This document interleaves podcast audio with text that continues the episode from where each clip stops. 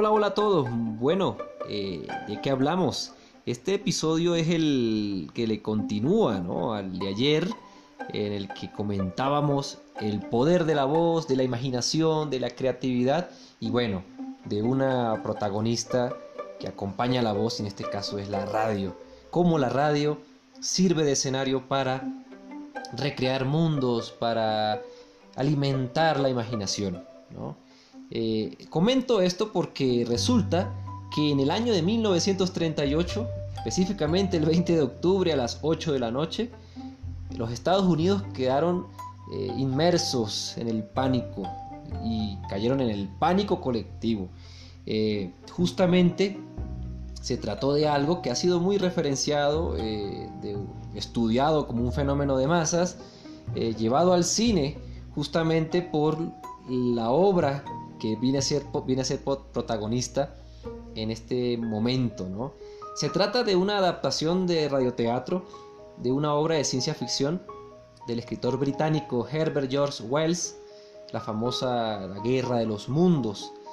Y esa adaptación la, está a cargo del productor y actor de teatro, de radio y cine norteamericano Orson Welles.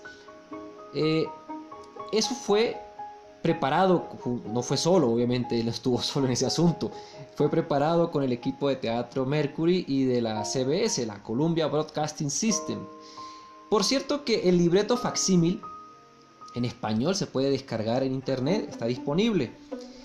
Y comento esto, por lo menos les compartiré un fragmento, el primer fragmento de ese, de ese, de ese, de ese libreto, de lo que sucedió allí. Porque imagínense que están ustedes este, con el radio, ahí con su musiquita. Y no consigo musiquita bailable. Bueno, esta música de ahora. Bueno, no consigo música de exactamente la música que estaba sonando en ese momento cuando todos los estadounidenses estaban sintonizando la emisora, pero era música bailable, ¿no? Que por cierto vale decir que en el libreto y en la adaptación, el director de esa, banda, de esa música que estaba sonando, es ficticio. Pero bueno, en ese momento se interrumpe la programación y dice el locutor, Señoras y señores, interrumpimos el programa de música bailable para transmitirles un boletín especial del noticiero de radio intercontinental. A las 8 menos 20, el profesor Farrell del observatorio Mount Jennings en Chicago, Illinois, observó varias explosiones de gas incandescente que tuvieron lugar a intervalos regulares en el planeta Marte.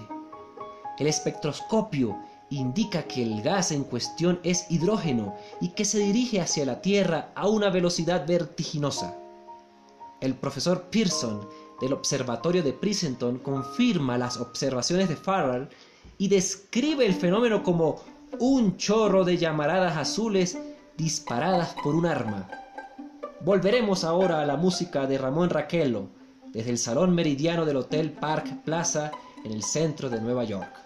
Y bueno, ahí terminó el primer informe con el cual se interrumpe la transmisión. Eso hace que la gente asuma con mucho realismo lo que estaba pasando. Es decir, una adaptación de radioteatro muy, muy curiosa, muy peculiar, porque no es una no es ninguna radionovela, ningún episodio de radioteatro en bloque, sino que se interrumpe, se introduce en medio de las transmisiones cotidianas y la gente queda como sobre aviso. Lo que sigue después lo pueden conseguir en internet de manera abierta, hay mucha información al respecto, hay muchos relatos, pero eh, esto abrió las puertas a eh, el impacto en las masas de los medios de comunicación, en este caso de la radio, y como la radio pues eh, es fundamental para recrear mundos, para imaginarse y también para crear pánico. No solamente desde la radio, este fenómeno puede analizarse desde otros medios de comunicación como la televisión, el internet, eh, los mensajes virales eh, y bueno, como no el WhatsApp, ¿no? que ahora pues eh, ha sido clave en una gran cantidad de estas famosas fake news. ¿no? estas noticias falsas.